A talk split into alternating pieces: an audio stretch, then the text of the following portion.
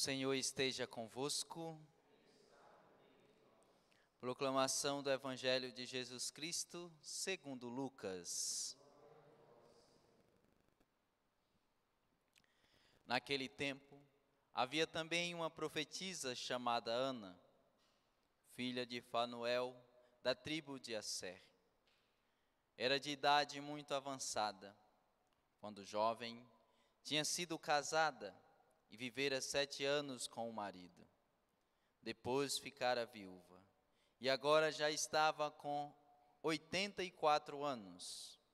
Não saía do templo dia e noite servindo a Deus, com jejuns e orações. Ana chegou nesse momento e pôs-se a louvar a Deus e a falar do menino.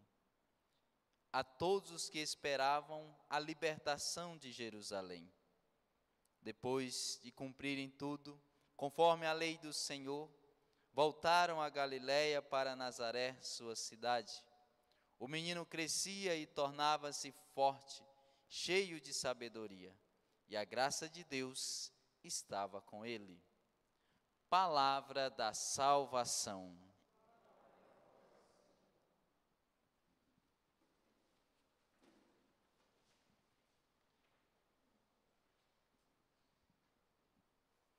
Ana chegou nesse momento e pôs-se a louvar a Deus e a falar do menino, a todos os que esperavam a libertação de Jerusalém. Aqui nós precisamos entender, para início de conversa, uma coisa muito importante.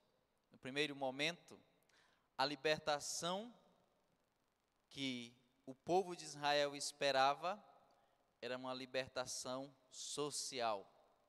E nós bem conhecemos a história do povo de Israel, desde o Egito, quando assim foram escravos, e tudo aquilo que o povo então viveu. E no primeiro momento, a grande libertação que se esperava era essa. O Messias queria libertar socialmente, ninguém seria mais escravo, não seria mais oprimido. O imposto seria pago a partir do preço justo e não do preço injusto como era, de, deixando de ser escravo do Egito, depois de algum modo sendo escravo do Império Romano, imposto excessivo e assim por diante. Então, no primeiro momento era esta a compreensão de libertação, a libertação social. Mas tinha um grupo que não estava preocupado propriamente com a libertação social. E é desse grupo que o Evangelho, inclusive, faz questão de mencionar hoje. E pôs a louvar a Deus, falando de Ana e todos que esperavam a libertação de Israel. Tinha um grupo que compreendia que a libertação que o Messias viria trazer não era meramente social. E de fato não foi. E São João Batista, quando preparou o caminho, preparou tudo para que o Senhor pudesse chegar e as pessoas entendessem quem era Jesus, recorde que como é que São João apresenta Jesus? Eis o Cordeiro de Deus que tira o pecado do mundo. Olha só. Aí aqui a gente as coisas começam agora a se encaixar. São João apresenta Jesus como o cordeiro que tira o pecado do mundo. Portanto, a grande, a maior libertação que Jesus veio trazer não foi social, não. Tanto é que anos depois, o que, que acontece? Jerusalém é totalmente destruída. O próprio Senhor tinha profetizado: vai ficar pedra sobre pedra, e não ficou mesmo.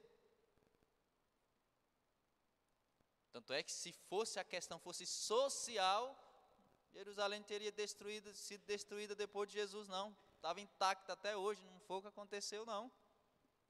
Isso mostra concretamente que a grande libertação, de fato, que Jesus veio trazer não foi a social, foi a espiritual, a libertação do pecado.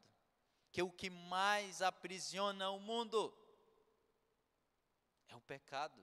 Tanto é que quando resolve a questão do pecado, resolve a questão social a questão social, a injustiça, é exatamente consequência do que? Do pecado. E alguns coitados da vida ficam olhando só para o social, para o social, para o social, foca como se resolvendo o social resolvesse tudo. É o contrário. Quando se resolve o pecado, aí sim resolve tudo. Tem gente gastando tempo de forma errada. Se resolve o pecado, resolve o social. Vamos lá para a carta de São João para que tudo isso fique muito evidente.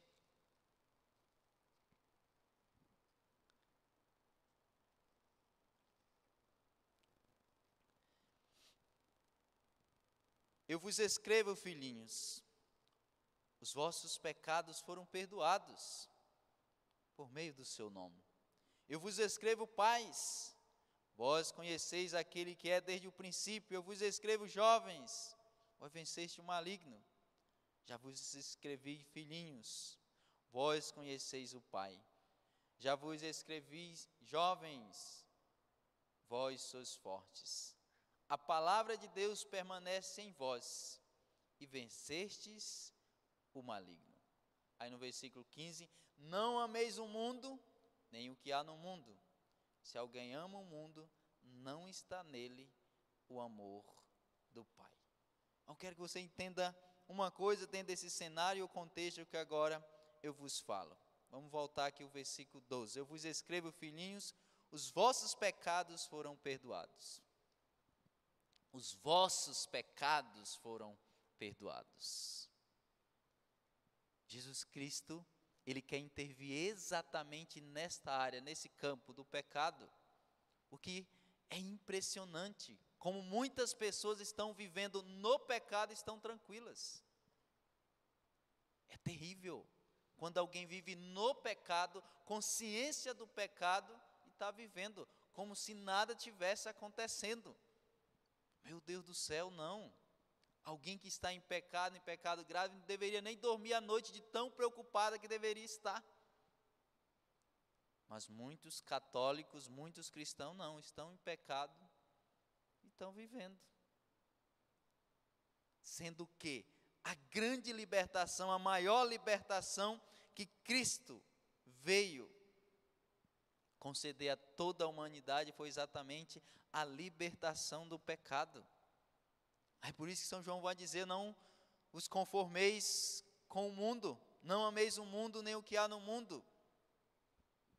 Que quando nós não entendemos que o pecado é um mal, nós vamos nos adaptando e nos acostumando com qualquer coisa que nos é apresentado. Qualquer coisa. Ou nós temos consciência clara da realidade de pecado, ou nós vamos nos acostumar com o mundo, vamos nos moldar conforme o mundo. Depois que nós nos moldamos conforme o mundo, aí tudo está tranquilo. Aí você entende o que eu acabei de dizer. Muitas pessoas que estão em pecado estão tranquilas. E o pior de tudo, que estão tranquilas. É uma tranquilidade meramente psicológica, mas estão. Que há uma inquietação no coração. Que o pecado causa uma inquietação no nosso coração.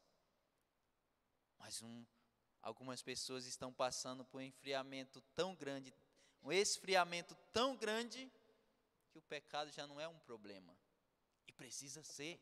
O pecado precisa ser um problema na nossa vida, a ponto de nós não nos acostumarmos, não queremos estar em pecado. Se porventura viermos a cair imediatamente, o quanto antes, buscarmos o sacramento e recomeçarmos. Perceba que a questão pontual está aqui não é nem de não cairmos, que algumas vezes cairemos.